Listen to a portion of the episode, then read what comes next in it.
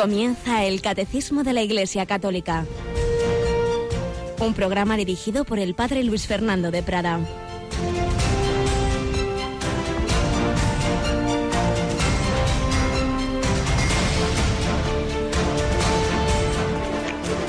Alabados sean Jesús, María y José. Muy buenos días, muy querida familia de Radio María. En esta semana tan bonita, en esta cuarta semana de Adviento, tocando ya con nuestros dedos la preciosa fiesta de la Navidad, junto a la Pascua de Resurrección, las dos focos de la elipse litúrgica, la Pascua de Resurrección, la Pascua de Navidad, porque son una única Pascua. Jesús ha pasado del cielo a la tierra, se ha hecho hombre, ha nacido de María Virgen, ha llevado una vida humana como la nuestra para ofrecerla, para entregarla, para morir y resucitar. Y todo ello se hace presente en la Eucaristía. Y todo ello con la colaboración de María, dijo el sí a la encarnación, dijo el sí al pie de la cruz. Estamos en este 20 de diciembre, pedimos la intercesión de Santo Domingo de Silos, nos acompaña esta mañana Rocío García. Buenos días, Rocío. Buenos días, padre, y buenos días a todos los oyentes. La tenemos con la garganta un poco tocadilla, pero en fin, eh, esperemos que Lo puedas... propio de preparándome para cantar villancicos. sí, claro. Estuviste el otro día ahí en un coro de, de la diócesis de Getafe, ¿verdad? Sí, el oratorio de Navidad es muy bonito. Madre mía, qué bien. Pues nada, vamos adelante, cada uno con esas dificultades que podamos tener y también siendo conscientes, querida familia de Radio María, de que, como ayer explicaba Monseñor Munilla, hay personas que en la Navidad, en vez de estar muy contentas, se ponen tristes porque, porque ahí siguen los problemas, porque recordamos personas que nos faltan. Y precisamente anoche había, parece que es un atentado, un atentado en, en Berlín con bastantes muertos ese camión que, que, atropella a varias personas, muchos heridos, y en circunstancias así hay personas que, que, titubean ante la Navidad. Por eso vamos a recordar hoy que, fijaos, el día 25 de diciembre celebramos el nacimiento de Jesús, pero el 26 celebramos el primer mártir, San Esteban, y el 28 aquellos niños inocentes. Quiero decir que la felicidad de la Navidad están por encima de, no quiere decir que no haya problemas, quiere decir que el Señor ha asumido la naturaleza humana con sus dramas, con sus gozos y sus dolores, misterios gozosos, misterios dolorosos, pero todo ello lo ha vencido con su resurrección. Por eso, ahora en este tiempo de Adviento y Navidad, precisamente estamos comentando los números del catecismo que hablan de la pasión, pues no veamos que son cosas contrapuestas. Todo ello está movido por ese amor, por ese amor de Dios hecho hombre, hecho hombre con, con lo que, repito, implica la vida humana. Por eso también la, nuestra primera sección hoy vamos a tomar un artículo escribió hace ya años aquel gran sacerdote y periodista José Luis Martín Descalzo, pues la verdad, duro, un artículo duro, no sé si realmente era histórico totalmente, no, pero en cualquier caso, pues hacía alusión a cosas que pasan en Navidad. En Navidad morirán personas, en Navidad pues habrá también situaciones difíciles, quizá, Dios no lo quiera, recemos por ello, habrá atentados, pero en cualquier caso, eso no debe quitarnos esa fe en la victoria final de Jesucristo, porque la última palabra es de la resurrección. Pues así lo pedimos por medio de María. Hoy el Evangelio nos presenta la anunciación. Ayer era la anunciación del ángel Gabriel a Zacarías, que no se la creyó mucho y por eso quedó mudo. Y hoy el mismo ángel Gabriel pues habla a María y esa vaya que sí se la creyó, no solo se la creyó, sino que dijo, he aquí la esclava del Señor, hágase en mí según tu palabra. Pero vamos a pedir a María que nos ayude a dejar que el verbo se haga carne en nuestra vida. Fijaos, se hizo carne en el seno de María hace 20 siglos, pero ahora quiere bajar a la tierra de otra manera, en ese sentido espiritual, místico, de hacerse presente en medio de nuestro mundo, de nuestros hermanos, a través de ti y de mí. Él necesita tus manos para cuidar, necesita tus labios para hablar, necesita tus ojos para mirar con cariño, te necesita a ti, tú necesitas mis manos, mi cansancio, que a otro descanse. Diremos, he aquí la esclava, he aquí el esclavo, el esclavo de la esclava de mi Señor, o miraremos a otro lado. Pues vamos a pedirle a María que digamos como ella, he aquí la esclava, he aquí el esclavo, esclavo de amor, esclavo que confía en su Señor. Y vamos adelante con nuestro comentario, con nuestra primera sección, como os digo hoy, un poquito especial con este artículo de José Luis Martín Descalzo.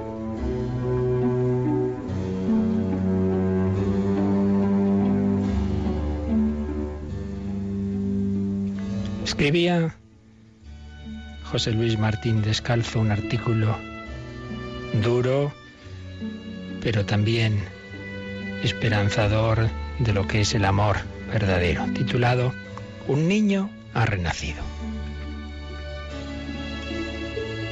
El reloj del salón dio las dos y media. Era el sonido habitual del carrillón, pero en aquellos días todo parecía tener ritmo navideño, acentuado tal vez por la nevada que no dejaba de caer tras los cristales, mansa y solemne como litúrgicos, y como aún faltaba media hora para que llegaran su marido y el niño, se había acercado a Valladolid para comprar unos farolillos, Lucía se sentó a descansar frente al televisor. Y fue entonces cuando apareció el rostro de aquella mujer que jamás olvidaría. Yo les pido que me den un corazón para mi hijo. Los médicos aseguran que no pasará de esta noche si no lo encontramos, dicen. La voz había comenzado plana e inexpresiva, monótona, pero en cada palabra había ido cargándose de emoción y ya las últimas apenas pudieron oírse entre sollozos. Dicen que si no nos llega hoy mismo un corazón. La cámara piadosa se alejó del plano del rostro de la mujer y se fue a la cama donde un pequeño de cinco años yacía. No se sabía ya muy bien si vivo o muerto. Un respirador tapaba su boca y un entrecruzado de tubos apenas dejaba ver dos ojos claros desgarradoramente abiertos. Un corazón, un corazón. Si ustedes pueden, repetía terca la voz, es mi hijo único. Yo quiero que viva, que, que, y ahora los sollozos estrangularon la palabra y se fundieron a cientos de kilómetros con los que Lucía, que ya no veía el árbol de Navidad, sino que estaba como magnetizada ante aquel lecho de hospital, contemplando a un niño que muy bien podía ser por edad y por el color de sus ojos, su hijo Luisito. Dios mío, si a mí me ocurriera algo así, pero agitó la cabeza, espantando el pensamiento, mientras con el dorso de la mano se secaba unas lágrimas por aquella otra madre que esa noche no estaría para pensar en árboles de Navidad. Fuera seguía nevando.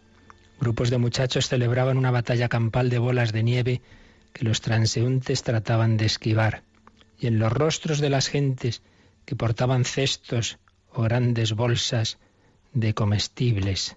Se pintaba un aire de fiesta, como si todo, árboles, casas, personas, estuviera recién barnizado. De los comercios salían las notas del campana sobre campana, y los chavales del coro parroquial montaban con el cura un abeto gigantesco enfrente de la puerta de la parroquia.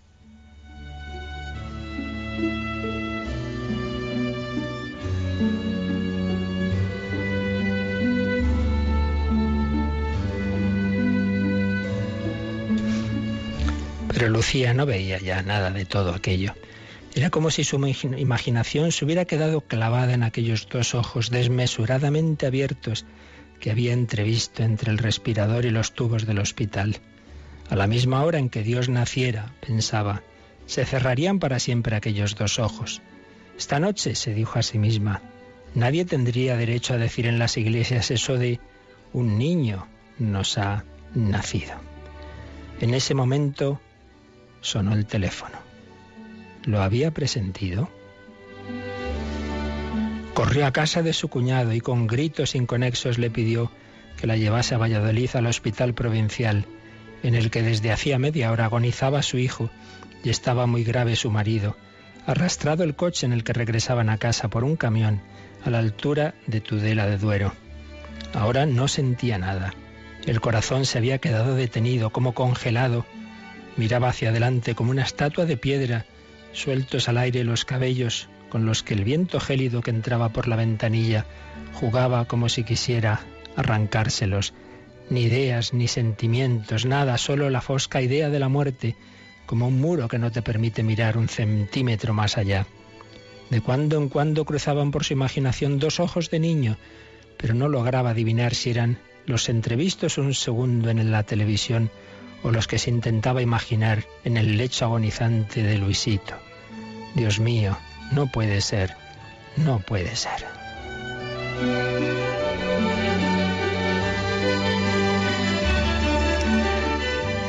Llegaron al hospital. ¿Ha muerto? preguntó al médico que la esperaba a la puerta de la UBI. Su marido está recuperándose. ¿Y el niño? El niño sí. El niño llegó muerto ya. Cayó como fulminada y durante largos minutos tuvieron que darle aire para que se recobrase. Cuando abrió los ojos estaban extraviados como los de una loca, mas no gritó. Un llanto manso vino a convertirse en la mejor y la más piadosa de las medicinas. Y entonces, sin pensarlo, como si viniera de otro mundo, Lucía levantó los ojos al doctor y le dijo, ¿y el corazón? El médico la miró sin entender. ¿Qué pasa con el corazón? Que si sirve, que si puede servir. ¿A qué? ¿A quién? ¿A algún otro niño? ¿A esa madre que lo pedía hoy por televisión? El médico estaba asombrado.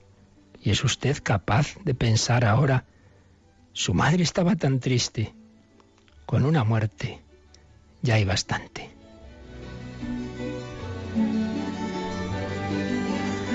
Por su imaginación acababa de cruzar el árbol de Navidad que había dejado en casa, con las bombillas encendidas y las ramas nevadas de harina. Ya nadie estallaría de gozo al contemplarlo, y desde aquel día el silencio crecería en su casa como un mar sin orillas, un silencio en el que cuando más podría imaginarse el sonido de un corazón, pero que ya no sería el de su hijo, Luisito, porque el corazón de su pequeño corría ya hacia Madrid en una caja de acero, y en cada kilómetro que avanzaba hacía latir más deprisa el corazón de aquella otra madre que Lucía ni conocía, pero en el que ella acababa de replantar la esperanza. Las campanas de los pueblos al borde de la carretera gritaban con sus repiques, es Navidad, es Navidad. Dentro de poco los curas subirían a los altares y repetirían aquello de, nos ha nacido un niño. Y a lo mejor hasta explicaban, este niño nacía para dar vida a los demás, porque traía muchos corazones de repuesto. Pero no todos lo entendían. Los mismos enfermeros que llevaban la ambulancia maldecían su suerte este año se perdían la Nochebuena y no se enteraban de que jamás la hicieron tan Nochebuena con sus manos. Extraño privilegio este del hombre, pasar junto a los volcanes del gozo sin enterarse.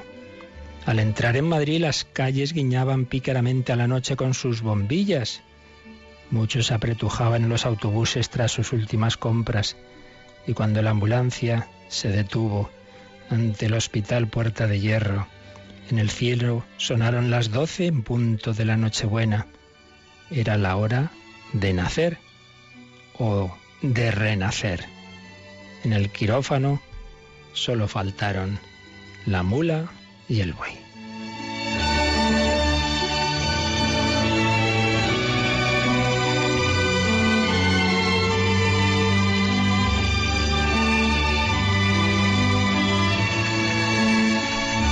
Pues sí, Jesús nace, renace también en los refugiados, también bajo las bombas en Siria, en Irak, en los atentados de aquí y de allí. La vida vence a la muerte a pesar del poder de la muerte en este mundo. Jesús nació en un pesebre, murió en la cruz, ofreció su vida y la sigue ofreciendo cada día en la Eucaristía.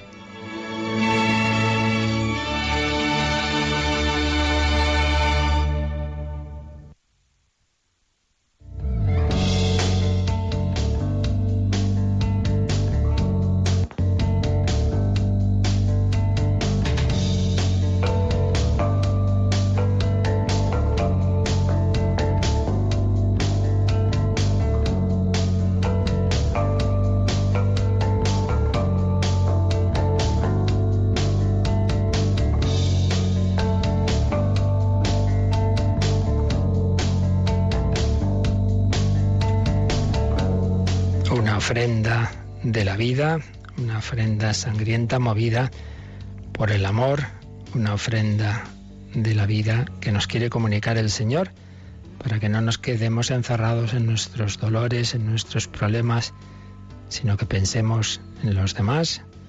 Jesús ha venido a traernos ese amor. Y ese Jesús que nació en Belén, que murió en la cruz, nos ha dejado como una síntesis de su entrega, de su vida, de su muerte, de su resurrección, nos la ha dejado en la Eucaristía. Por eso, fijaos, estamos en este apartado. Cristo se ofreció a su Padre por nuestros pecados. El Hijo de Dios se hizo hombre, nació por cada uno de nosotros y esa su ofrenda para reparar nuestro pecado, para redimirnos, que es de lo que estamos hablando, ese, todo ese, ese trayecto de su vida, la encarnación, nacimiento, vida oculta, vida pública, pasión, muerte y resurrección, todo ello tiene un hilo conductor. ¿Cuál? Ese corazón de Cristo, como veíamos, ese corazón humano, esa voluntad humana que unida a la divina, que tiene en común el Hijo con el Padre y el Espíritu Santo, cumple ese plan de redención. El Hijo eterno de Dios se ofrece al Padre por amor al Padre y a los hombres, y eso es lo que digo, da unidad a toda su vida. Esté en Belén, esté en Egipto, esté en Nazaret, esté en las bodas de Caná, esté predicando, esté en la cruz, Jesús siempre todo ello va unido por esa por esa intención de ofrecer la vida por nosotros, de ser camino, verdad y vida, de ser el que el puente, el ascensor que nos lleve al cielo. Bueno, pues todo eso que Jesús vivió ha hecho un invento maravilloso para trasladarlo a todos los siglos, a todos los tiempos y lugares, que es la Eucaristía. Por eso, después de, que hemos visto cómo toda la, toda la vida de Cristo es ofrenda al Padre, como es el Cordero que quita el pecado del mundo, cómo asume libremente en su corazón, en su libertad humana, ese amor redentor, vemos ahora que antes de entrar en la pasión ya sangrienta, Jesús anticipó en la última cena la ofrenda libre de su vida. La anticipó y la hace presente ahora. Digamos que esa primera Eucaristía de la última cena está mirando hacia el día siguiente, hacia la cruz, y todos los millones de Eucaristías posteriores miran hacia atrás, hacen presente de una manera incruenta el sacrificio cruento. Bueno, pues nos dedica el catecismo dos números, el 610 y el 611, para hablarnos de esa Eucaristía, con este titulillo que digo, Jesús anticipó en la cena la ofrenda libre de su vida. Pues Rocío, si te lo permite la garganta, leemos el número 610. Jesús expresó de forma suprema la ofrenda libre de sí mismo en la cena tomada con los doce apóstoles, en la noche en que fue entregado. En la víspera de su pasión, estando todavía libre, Jesús hizo de esta última cena con sus apóstoles el memorial de su ofrenda voluntaria al Padre, por la salvación de los hombres. Este es mi cuerpo, que va a ser entregado por vosotros. Esta es mi sangre de la alianza, que va a ser derramada por muchos para remisión de los pecados. Así pues, Jesús ofrece en la última cena ya ese cuerpo y esa sangre. Vamos a releer este número. Jesús expresó de forma suprema la ofrenda libre de sí mismo en, esa cena, esa última cena tomada con los doce apóstoles en la noche en que fue entregado. Habíamos visto en el número anterior que Jesús aceptó libremente el amor redentor del Padre, que no es que lo haga porque no hay más remedio, sino que como nos ama a nosotros y al Padre, ese amor es el que le lleva libremente a ofrecer la vida. No, es que se encuentra con algo que ahí se le impone y ya está, no. Ya leíamos esos textos, ¿no? En que cuando Pedro saca la espada para defender a Jesús, Jesús le dice, estate, guarda esa espada y estate quietecito, que si yo quisiera ya podría pedir al Padre doce legiones de ángeles, pero, pero no, no. Él, él quería, él quería dar la vida. Nadie tiene amor más grande que el que da la vida por sus amigos. Pues bien, esa ofrenda libre dice que Jesús la expresa en la última cena. La expresa ahí porque ahí ya va a hacer ese milagro asombroso, ese invento que solo Dios podría hacer de la Eucaristía. Dejarnos ese cuerpo y sangre, pero no solo ese cuerpo y sangre así como una reliquia, sino a Él vivo, ofreciéndose. Por eso la Eucaristía, como ya veremos en su momento, si Dios quiere, es sacrificio, porque hace presente esa entrega, ese sacrificio libre de Cristo. Jesús expresó de forma suprema la ofrenda libre de sí mismo en la cena tomada con los doce apóstoles en la noche en que fue entregado. Es una expresión literal de San Pablo en 1 Corintios 11, 23. Sobre la noche, sobre la oscuridad de la traición, brilla más la luz del amor.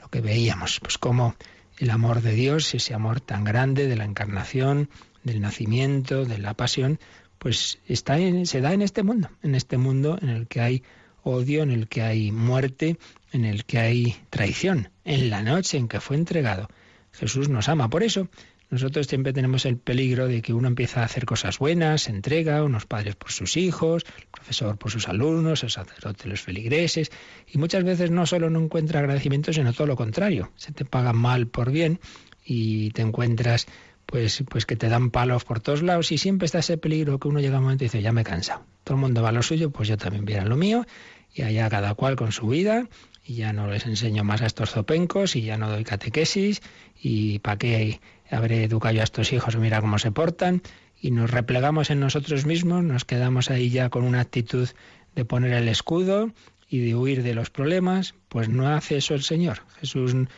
podía haber dicho, uy, madre mía, si ya empezando bien Herodes aquí a matarme, me vuelvo al cielo. Pues no, siguió adelante, siguió adelante, siguió adelante hasta el final. Pero si es uno de los doce que le traiciona, pues sí, Judas, ¿a qué has venido?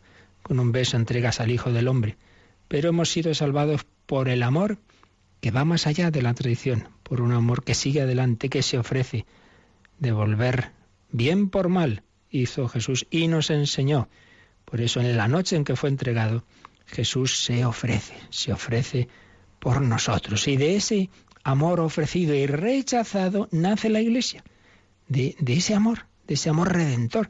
Por eso se nos pone aquí en números marginales el 766 de, de dónde nace la Iglesia. Pues vamos a ver cómo lo explica este número que nos cita aquí el Catecismo. Lo puedes leer, Rocío, 766.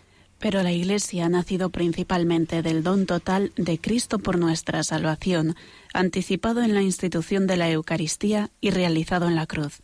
El agua y la sangre que brotan del costado abierto de Jesús crucificado son signo de este comienzo y crecimiento, pues del costado de Cristo dormido en la cruz nació el sacramento admirable de toda la Iglesia. Del mismo modo que Eva fue formada del costado de Adán adormecido, así la Iglesia nació del costado traspasado de Cristo muerto en la cruz. Realmente es precioso este número.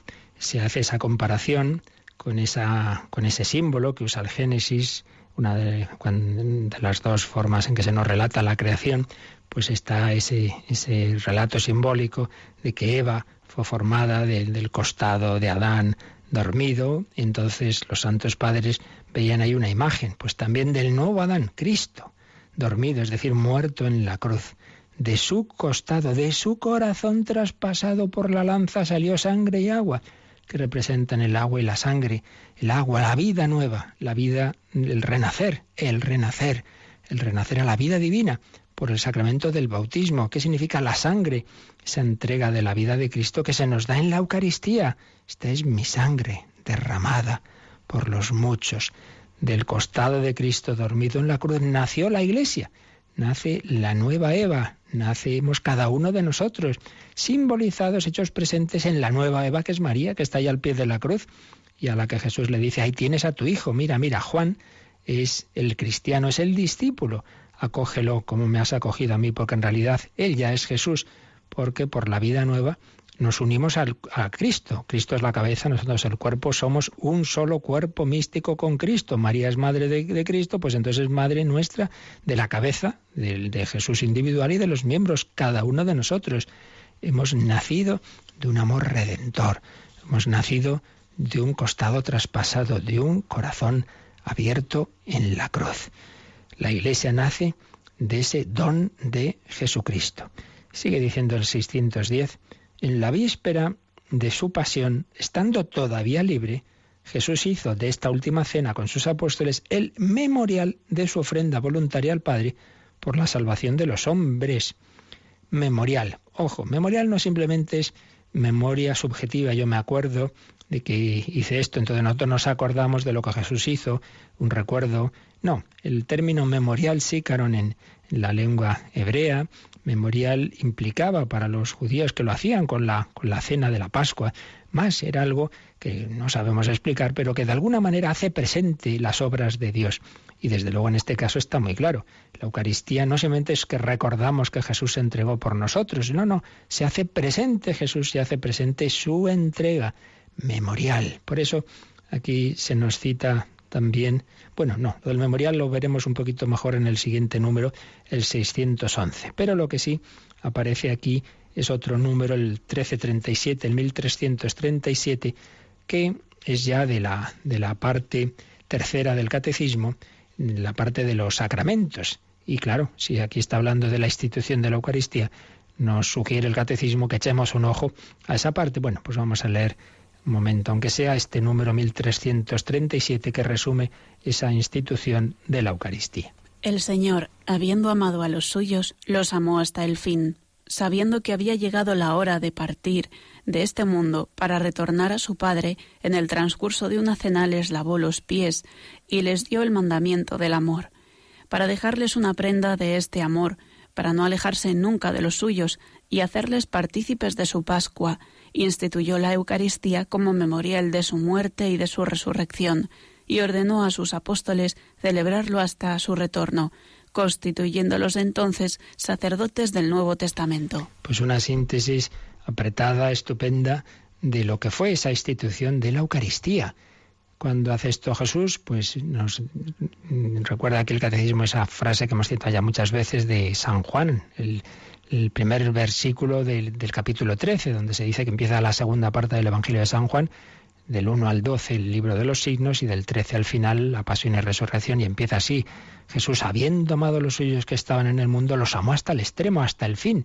Y entonces, partiendo de esa frase, dice el catecismo que sabiendo Jesús que había llegado la hora de partir de este mundo, para retornar a su Padre, lavó los pies a sus discípulos, les dio el mandamiento del amor y para dejarles una prenda de ese amor, ese amor que nos tenía y que nos tiene, como una prenda, no como un mero recuerdo, sino mucho más, para no alejarse nunca de los suyos, para quedarse con nosotros.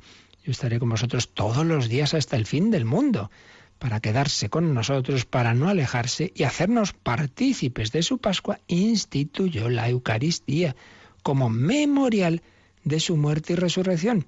Y repito, y luego lo veremos enseguida, que memorial no es que yo hago memoria, sin más, yo me acuerdo de, sino que Jesús nos ha dejado ahí una especie de túnel del tiempo, una especie de mm, sistema que nos lleva que a su corazón memorial de que Él ha muerto por mí, de que Él ha resucitado para mí, para todos, de que el amor ha vencido el odio, de que la vida ha vencido a la muerte y ordenó a sus apóstoles celebrarlo hasta su retorno. Haced esto en memoria mía.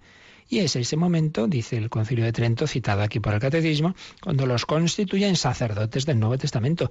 ¿Qué hacían los sacerdotes del Antiguo Testamento? Ante todo ofrecer sacrificios. ¿Cuál es el sacrificio del sacerdote del Nuevo Testamento? Jesucristo, el Cordero, el Cordero de Dios que quita el pecado del mundo. No ya un corderito que habían cogido y matado, sino que es el propio Jesús, porque esto es mi cuerpo entregado por vosotros, esta es mi sangre de la alianza derramada por muchos para la remisión de los pecados. Por eso la Eucaristía es como un, una síntesis de todo, de todos los misterios. Fijaos que Belén significa casa del pan, casa del pan. La Virgen va a poner al niño en unos pañales, como el sacerdote pone la, la forma recién consagrada, está en el corporal, la adora, como María y José adoraron al niño. Eucaristía y Belén, y Eucaristía y pasión y resurrección. La Eucaristía hace presente esa entrega de Cristo. La Eucaristía es pues una síntesis de todo el misterio de Cristo, de todos sus misterios, particularmente por un lado del nacimiento, pero sobre todo, por supuesto, de su pasión, muerte y resurrección.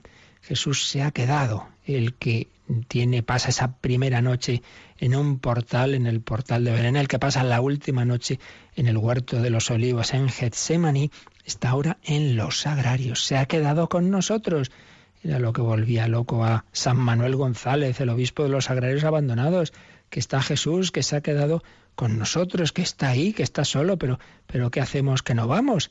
Pues vamos a quedarnos pensándolo un poquito, agradeciendo al Señor esa su presencia.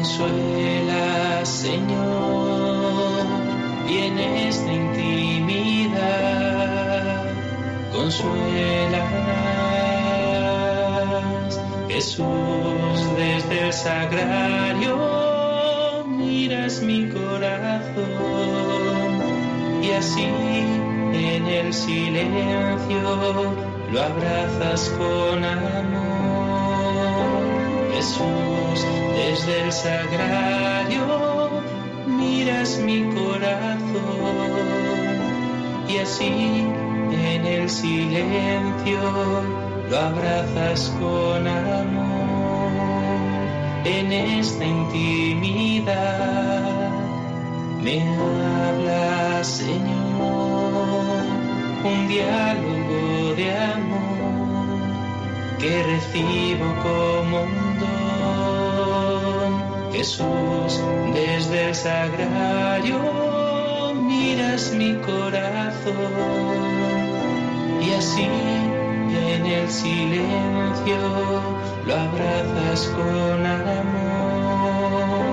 Jesús, desde el sagrario miras mi corazón y así el silencio lo abrazas con amor y en tu presencia, Señor Descubro verdad, descubro vida y luz. Tu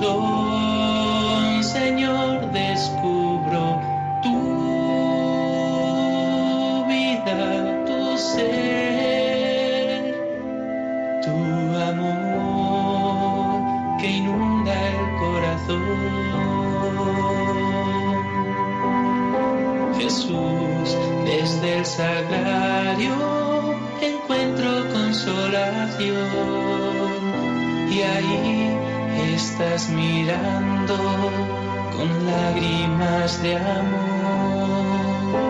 Jesús, desde el sagrario me abras al corazón y encuentro en tu presencia gran consolación.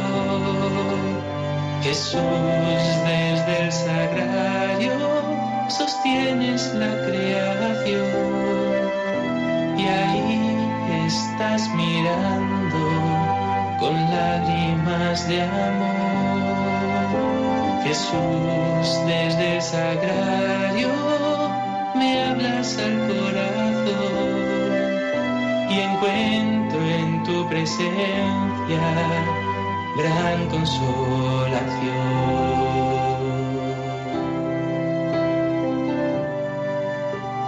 Están escuchando el Catecismo de la Iglesia Católica con el Padre Luis Fernando de Prada. Jesús se ha quedado en el sagrario y quiere consolarnos, aumentar nuestra fe, darnos esa certeza de que no estamos solos. Yo estaré con vosotros todos los días hasta el fin del mundo nos ha hablado este número 610.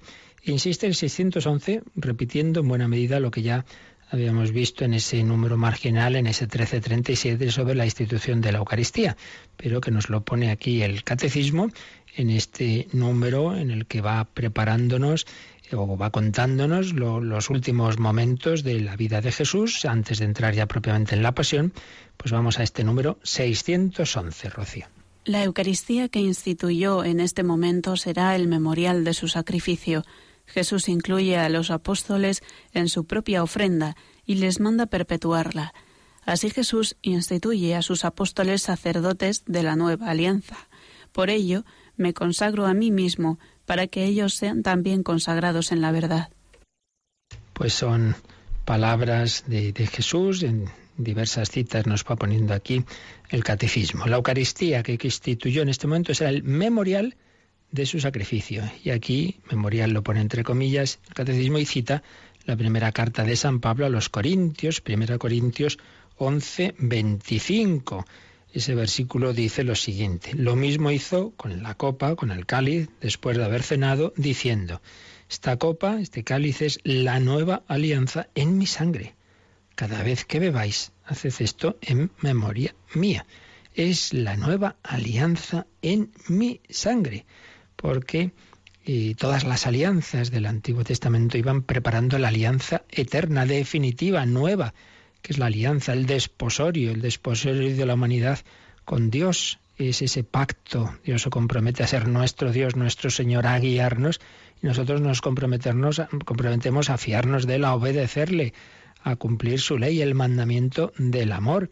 Y Él en medio de nosotros, en nuestra peregrinación, ya no por el desierto hacia la tierra prometida, sino por el desierto de esta vida hacia el cielo. Y necesitamos ese maná, ese alimento, esa Eucaristía, como el pueblo de Israel se alimentaba de ese maná, de ese misterioso alimento que Dios les daba para llegar a la tierra prometida. Pues bien, Jesús, para toda la peregrinación de la Iglesia, a lo largo de los siglos, nos iba a dejar ese regalo maravilloso, ese maná, ese pan vivo, bajado del cielo, que no solo es su presencia, sino el amor redentor de su sacrificio, memorial de su sacrificio, memorial.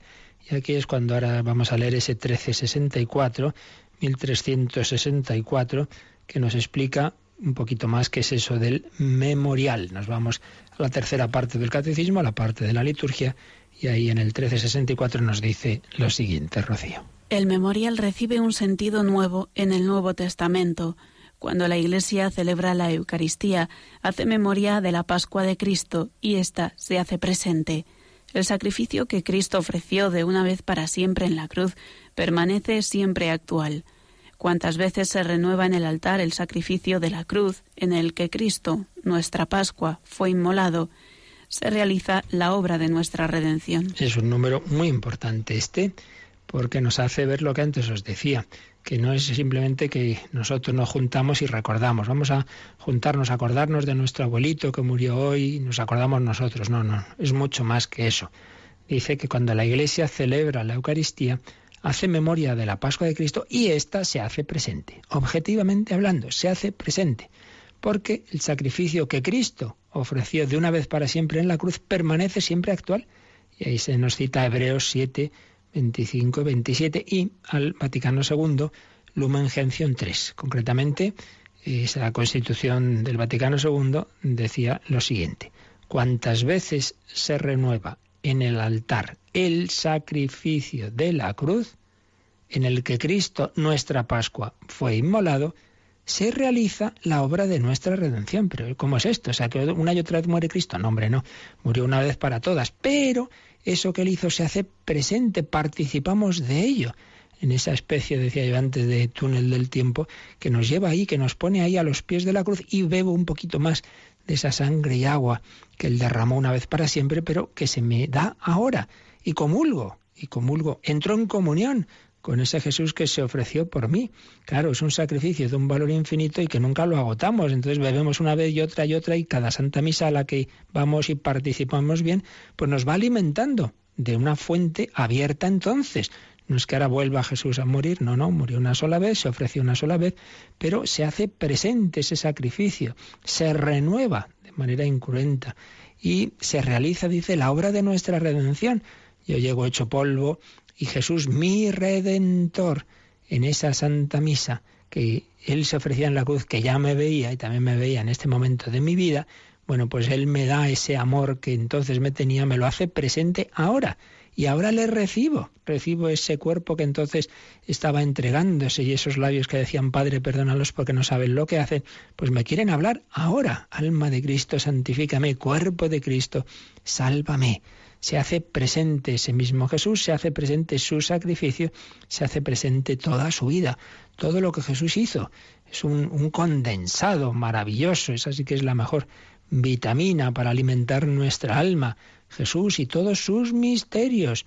Por eso, qué mejor manera de, de, orar los misterios de Cristo que celebrarlos litúrgicamente, donde de una manera misteriosa Jesús nace o renace, Jesús vive, Jesús muere por mí, por ti y por mí. Memorial, no mera memoria subjetiva, sino se hace presente. También insiste en ello el 1341, el 1341, también está en esa tercera parte del, catecismo y, y explica un poquito más esto que estamos diciendo. Vamos a leer este 1341. El mandamiento de Jesús de repetir sus gestos y sus palabras hasta que venga no exige solamente acordarse de Jesús y de lo que hizo, requiere la celebración litúrgica por los apóstoles y sus sucesores del memorial de Cristo, de su vida, de su muerte, de su resurrección y de su intercesión junto al Padre. Como veis, volvemos a insistir en la misma idea. Jesús mandó repetir esto, haced esto en memoria mía, mandó repetir sus gestos y palabras hasta que venga, dice San Pablo, en 1 Corintios 11, 26, y dice que eso no exige solamente acordarse, nos acordamos como grupos cristianos no católicos, pues si entienden así la última cena, bueno, vamos a hacer un, recuerdo, ¿no? Pues de, de lo que Jesús hizo, no, no, no, no. Dice que lo que Jesús nos pide es la celebración litúrgica por los apóstoles y sus sucesores, los obispos y sus colaboradores, los sacerdotes, del memorial de Cristo, que como hemos visto no es mera memoria subjetiva, sino hacer presente el, contenido de, de, su vida, muerte, resurrección y de su intercesión junto al Padre.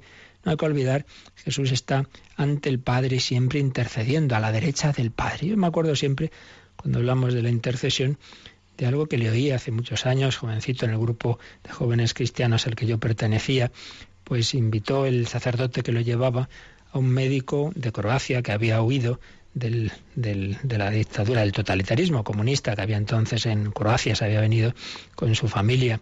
Y, y, me acuerdo que entre las cosas que nos contó había una de la infancia que, me, nos hizo pensar mucho. Dice, eran varios hermanos, su padre era muy recto, los, los educaba, si se portaban mal los castigaba, entonces a veces se habían portado mal y entonces el padre dice, veniros para acá y sacaba el, el cinturón para pegarles, pero resulta que tenían una hermana, una hermana mayor que había tenido un accidente y se había quedado cojita, siempre iba con, con sus muletas, entonces los muy pillos, cuando veían venir el panorama del castigo del padre, se ponían y acudían a su hermana. Su hermana se ponía delante, iba andando con sus muletas, papá, anda, perdónalos. Entonces el padre, viendo a la hermana ahí intercediendo, pues bueno, muchas veces los perdonaba. Bueno, pues Jesús está ante el Padre y le presenta no las muletas, sino las llagas, las llagas que han quedado en su humanidad, esas llagas que pudo eh, contemplar y tocar Santo Tomás, que no creía, si no meto el dedo en las llagas de sus manos y mi mano en su costado, no lo creo. Jesús se presenta ante el Padre y pide perdón por nosotros, se ofrece, mira, yo he pagado por ellos, perdónalos porque no saben lo que hacen. Esa es la intercesión de Cristo ante el Padre. Pues bien, esa intercesión que es permanente se, se hace litúrgicamente presente y se une a ella la, la intercesión de, todo, de la Virgen y de todos los santos en la Santa Misa. Por eso no tenemos nada de tantísimo valor como la celebración de la misa. No hay nada con más poder de intercesión, de, petición, que la misa en la que se hace presente Jesús, su sacrificio, su intercesión ante el Padre, en la que están la Virgen, los santos, la Iglesia triunfante. Por eso recordaréis que se hace mención, por ejemplo, en el Santo, con los ángeles, los santos, todos los coros celestiales. Pues ahí todos, todos estamos en esa liturgia celestial Cristo está vivo, está resucitado, pero en su humanidad gloriosa están esas llagas de su pasión. Todo va unido por ese amor, por ese amor que le da unidad, que dio unidad a su vida terrena y a su acción en el cielo. Porque cuando decimos que Jesús está sentado a la derecha del Padre, ese sentado no es ahí ya, ahí, que no, no da golpe, no, todo lo contrario. Está, está moviendo a su iglesia, está enviando el Espíritu Santo, está suscitando a los santos, está con la Virgen y con los santos, pues moviendo la historia a la vez guiándonos, respetando nuestra libertad y permitiendo tantos pecados y tanto mal, porque es ese plan de Dios de invitar a los hombres a su amistad y para que haya amistad tiene que haber libertad y al haber libertad pues también hay mal y hay pecado. Pero el Señor va guiando en esos designios misteriosos la, la, historia con ese amor más fuerte que el pecado, con esa vida que, que vence a pesar de, de la muerte el Señor Jesús pues va haciendo presente en su cuerpo místico lo que él vivió, lo que él vivió, su trabajo, su oración, su sufrimiento, su muerte y su resurrección. Y todo ello se nos va dando en la Eucaristía. Eucaristía, memorial, memorial de su sacrificio. Y nos ha dicho también el 611 que al, instituir ese memorial, esa Eucaristía, a la vez instituye a los apóstoles sacerdotes de la nueva alianza y, recuerda aquí esta frase de Jesús en, la oración sacerdotal que llamamos precisamente Juan 17 y 19. Por ellos me consagro a mí mismo para que ellos sean también consagrados en la verdad. Finalmente, vamos a leer otro número marginal del Catecismo, el 1566, porque ahí se nos habla de esos sacerdotes de, instituidos por Cristo en la última cena, pues vamos a acabar leyendo este número 1566. Su verdadera función sagrada la ejercen sobre todo en el culto eucarístico o sinaxis. En ella, actuando en la persona de Cristo y proclamando su misterio, unen la ofrenda de los fieles al sacrificio de su cabeza, actualizan y aplican en el sacrificio de la misa hasta la venida del Señor el único sacrificio de la nueva alianza, el de Cristo, que se ofrece al Padre de una vez para siempre como hostia inmaculada. De este sacrificio único saca su fuerza todo su ministerio sacerdotal. Pues un número también precioso en que se nos recuerda que los sacerdotes actuamos en la persona de Cristo, una expresión latina clásica, in persona Christi, que quiere decir que yo no soy yo, yo no soy Luis Fernando cuando estoy diciendo esto es mi cuerpo, no, no, es Cristo quien está actuando en mí, o cuando yo digo yo te absuelvo, yo no tengo nada que absolverte a ti, a mí no me has hecho nada, es Dios el que te perdona, es Cristo quien nos ha asumido, en, por la ordenación, nos ha asumido en su persona, en su eh, fuente de, cabeza, en el ser cabeza de, de, la gracia. Entonces dice, los sacerdotes proclamando su misterio unen la ofrenda de los fieles al sacrificio de su cabeza. Por eso a la misa no solamente se asiste como un espectáculo, sino que se participa. Tú que llevas hoy a la Eucaristía, llevas tu sacrificio, llevas tu vida, llevas tus alegrías, tus dolores. Eso está en esa gotita de agua que el sacerdote echa al vino, como para unir lo nuestro pequeñito, pero que unido a Cristo adquiere un valor infinito. Los sacerdotes unen la ofrenda de los fieles al sacrificio de su cabeza, actualizan y aplican en el sacrificio de la misa el único sacrificio de la nueva alianza. Hay un único sacrificio, el de Cristo en la cruz, pero que se hace presente ahí y se aplica, se aplica a esas almas por las que se ofrece, a esos vivos, a esos difuntos. Bueno, siempre se ofrece por todo el mundo, pero especialmente en esta misa encomendamos a esta persona, es el sentido de ofrecerlo por alguien en particular, siempre es universal el sacrificio de Cristo, pero vamos a encomendar especialmente a esta persona o a esta intención.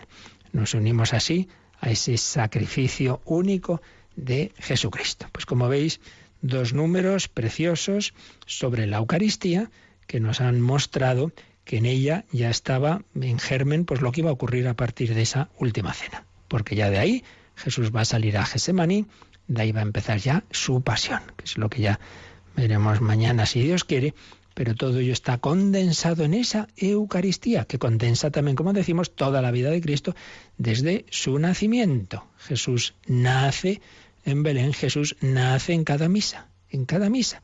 El sacerdote lo pone en ese, en ese corporal, en ese altar, como la Virgen puso al niño Jesús en el pesebre. Pues vamos a agradecer al Señor ese su regalo, ese su amor, vamos a seguir invocando su salvación solo Cristo es el único Salvador, pues nos lo quedamos meditando y también, como siempre, atendiendo a vuestras consultas y preguntas. Participa en el programa con tus preguntas y dudas. Llama al 91 153 8550. También puedes hacerlo escribiendo al mail catecismo arroba radiomaria.es. Catecismo arroba radiomaria.es.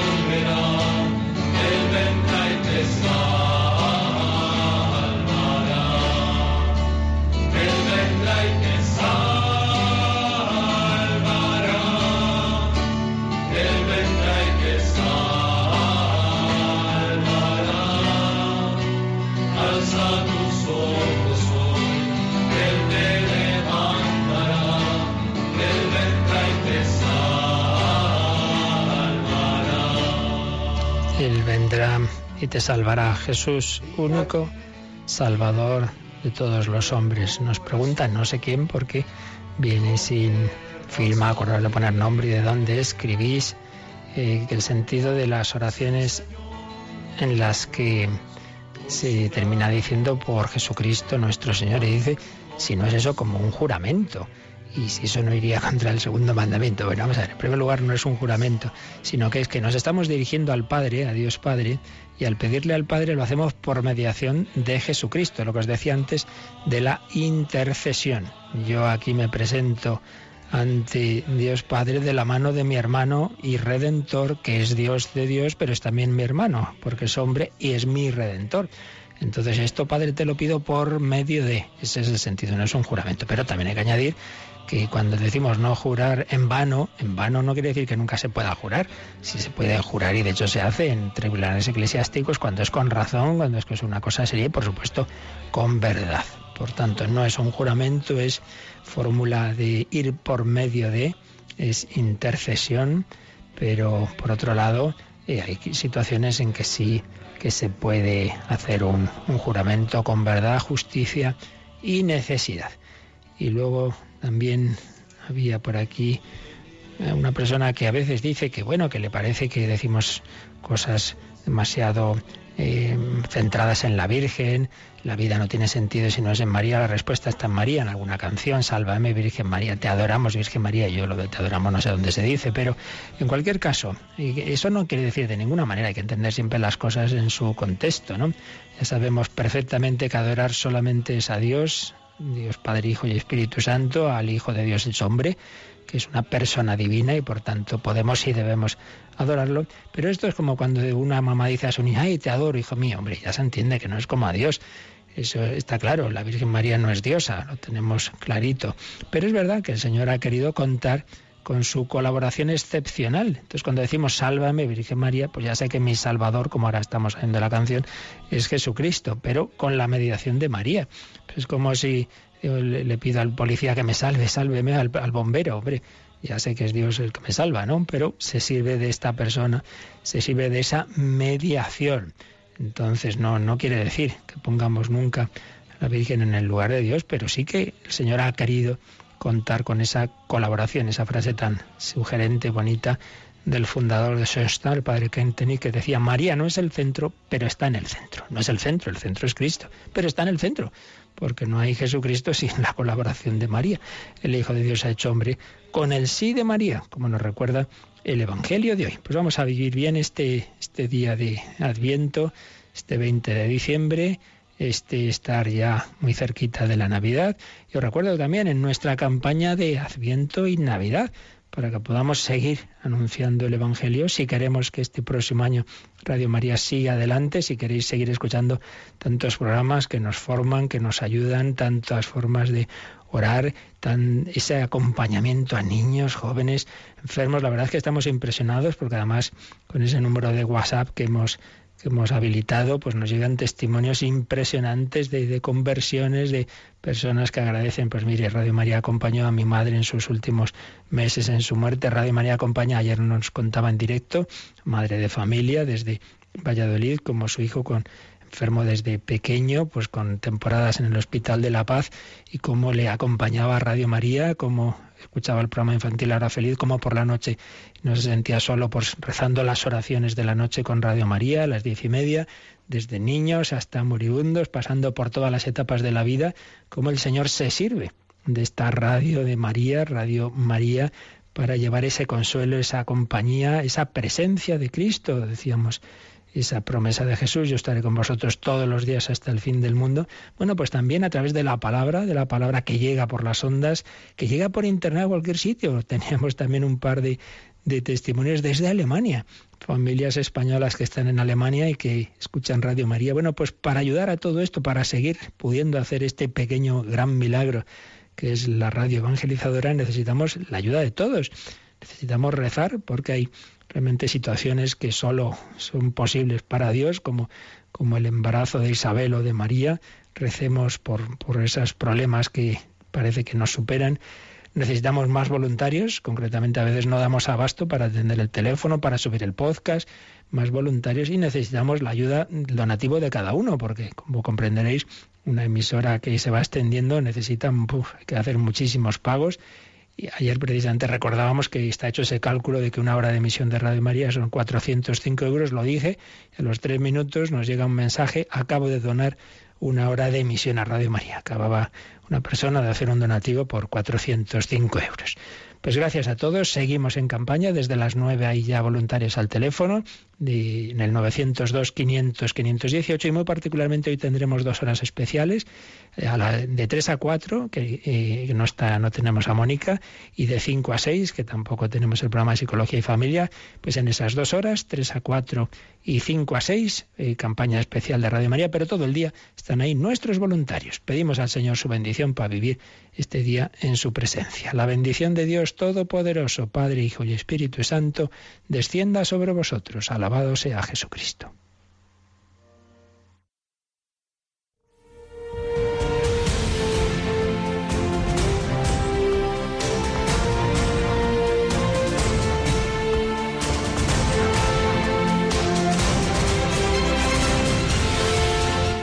Han escuchado en Radio María el Catecismo de la Iglesia Católica. Un programa dirigido por el Padre Luis Fernando de Prada.